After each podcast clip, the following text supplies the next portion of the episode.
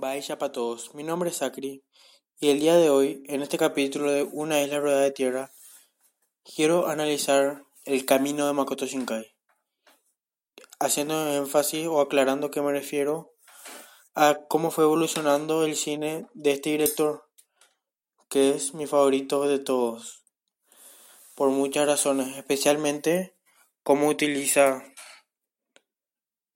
el tema del amor para crear historias originales y cómo hace énfasis en la distancia y en cómo las cosas no son del todo felices siempre. Aclarar o como dato que en sus principios o en, su en el principio de su carrera él trabajaba como un empleado más en una desarrolladora de visual novels y que no fue hasta finales de los años 90 que él se independizaría y crearía su primer corto llamado Other Worlds, que trataría de una chica que termina su relación y se ve muy apenada. En este cortometraje se puede ver muy claramente su origen como visual novel, ya que dura apenas un par de minutos y es completamente en blanco y negro con imágenes estáticas. Y la historia se nos va contando a lo largo de los minutos con una serie de cuadros de texto, como si de un aviso no se tratase nuevamente. Es aún así una obra muy hermosa, donde se ve reflejado el estilo y los toques de Makoto Shinkai a lo largo de todo esta, ya que el tema del desamor sería siempre un tema especial en el de él y un toque muy característico. Después de esto, crearía su siguiente corto, Ella y su gato, que trata de una chica que se fue de su casa y se distanció de sus padres, principalmente su papá. Ella tendría problemas financieros a pesar de todo, pero su orgullo le impide volver a casa. Esto sino hasta que se entera que su gato adoptó de pequeña y que tantos momentos felices le había causado, fallece. Algo muy trágico para ella y su padre, lo cual hace y lleva a que ella vuelva a su casa y terminen adoptando a otro gato. Esta historia, sin embargo, no se nos cuenta desde el punto de vista de ella, sino algo muy original que se nos va contando desde el punto de vista del gato. gato que sería el único personaje con voz y sería ni más ni menos que la voz de Makoto Shinkai. Cosa que se puede ver la baja condiciones con las que trabajaba y el poco presupuesto, ya que el corto lo hizo enteramente él solo. Este corto también parecería una visual novel, pero con unos pequeños detalles de animación fragmentada o de muy o muy vaga. Nada que pueda decir que es completamente una animación. Como detalles como la chica se va arreglando el cabello o como da un par de pasos, pero no mucho más.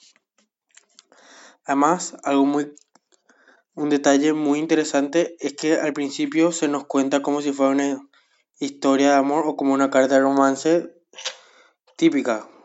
Y recién pasados unos momentos vemos que es de un gato a su dueña. Con esto ganaría un concurso, lo cual le permitiría dedicarse un año entero a la creación de su siguiente obra, Koe, o Voz en las Estrellas. Un corto de unos 25 minutos, bastante superior a los escasos par de minutos que tenía en sus obras anteriores, y que lo llevaría a la fama a nivel nacional.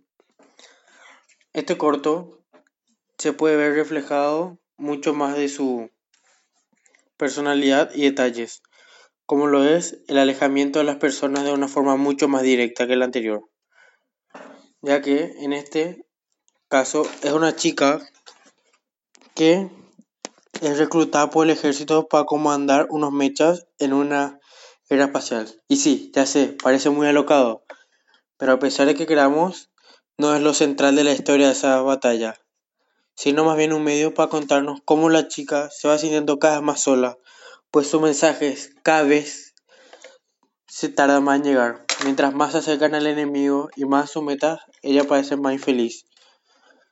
Y se mantiene con la única esperanza de poder volver a contactar con su amado, que vive en la tierra y que tiene ella la esperanza de que algún día pueda volver a verlo y hablar, a pesar de que sus mensajes llegan a estar a una distancia tal que tardan ocho años en ir un mensaje y otros ocho años en recibir, lo cual haría una conversación simplemente imposible. Aquí se puede ver un detalle muy grande, como lo es un mundo fantasioso en, en las películas de Makoto Shinkai, pero sin centrarse en este. Además, como ya dije, este corto lo, lo realizaría nuevamente solo, pero esta vez contaría como voz de la protagonista principal, su esposa, y no él mismo. Ella da la mayoría de voces y él se encarga de dar la voz al amante de la chica. Este corto también se maneja con muy escasos personajes como en las obras anteriores, aunque ya cuenta con color y hasta las mechas y aliens son con efectos 3D de computadora. Algo muy raro en sus películas y que sería la única vez que se vería de forma tan evidente y casi sin darnos cuenta estamos llegando entonces hasta 5 centímetros por segundo la que es alabada por la crítica como la mejor película de Makoto Shinkai y también por mucha parte del público ya que sería su historia más madura y más sobria entre todas ya que no cuenta ni con elementos de fantasía ni con finales para nada esperanzadores. Esto debido a que Makoto quiso reflejar una relación muy difícil y, como se dice en la actualidad, más tóxica. Esta historia, a pesar de ser apenas un mediometraje de menos de una hora, está dividida en tres partes, la cual podemos ver en la primera al protagonista y de cómo éste conoció a la quien él diría es el amor de su vida. Cuando es mudado de colegio, debido a razones de trabajo. Esto le pondría muy feliz, pero con el pasar de los años, la chica se iría alejando más y más de él por razones de trabajo de su familia, lo cual causaría un gran dolor en el chico que jamás pudo olvidarla y estaría en constante contacto con ella, tratando de ir la mayoría de veces posible junto a ella.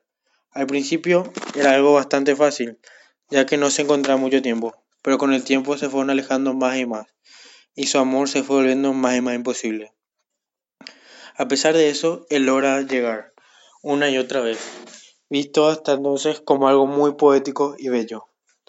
Pues entonces pasaríamos a la siguiente fase de la película, donde si bien el mismo personaje aparece, se nos es desde el punto de vista de una chica que está enamorado del protagonista. Esta chica estaría perdidamente enamorada de él, pero no le correspondería debido a que él está centrado en otro mundo y siempre está mirando al alrededor. En esta parte probablemente sea la parte más conflictiva de la serie debido a que no se centra en el personaje, aunque teniendo escenas del mismo modo hermosas y se empieza a ver el daño que le está haciendo el apegarse a ese sueño al protagonista y de cómo eso hace que él no se vea no se vea en su realidad y que no pueda ver la gente que tiene al lado suyo, como en el caso de la chica, que tanto hizo por él y que esperaba que en algún momento corresponderse. La última parte de la película sería una especie de video musical con una canción muy hermosa llamada One More Time, One More Chance, que, que simplifica o resume a la perfección toda la película, siendo en mi opinión la, la mejor canción final de todo el cine, ya que se ajusta a la perfección con la historia y la trama de toda la película resumiéndola y ampliándola al mismo tiempo, dando un toque simplemente hermoso a todo lo que hacen. Y un toque de cierto punto esperanzador si, no, si lo ve desde lejos, pues entendiendo la historia, sumamente triste. Bueno, sin nada más que decir, quiero dar las gracias a todas las personas que llegaron hasta este punto por aguantar la mala adicción y los problemas técnicos. Este es mi primer podcast y me encantaría que me acompañaran en este emprendimiento mío. Hay un... ¿Cómo era? Em, hay un chat en Telegram, se llama Una isla rodeada de tierra. Solo tienen que buscar en chat en general y ahí podemos mantenernos en contacto. También hay un canal donde hay avisos y donde poder estar informado de cuando subo. En la siguiente parte de esto probablemente quite después, alrededor de dentro de dos semanas, cuando ya haya visto la película, la nueva película justamente y pueda tener una opinión. Quiero dar muchas gracias en serio a las personas que estén escuchando esto, si hay alguien al menos, por bancarme en esto, como se dice, por, por mi ciudad y ayudarme a completar este gran sueño mío, que en algún momento sé que esta hora es horrible y espero mejorar y toda crítica constructiva va a ser bienvenida, siempre con los brazos abiertos.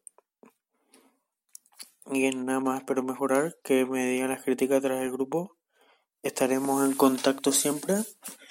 Y en algún momento, cuando sea mejor, probablemente haga un remake o reboot de esto.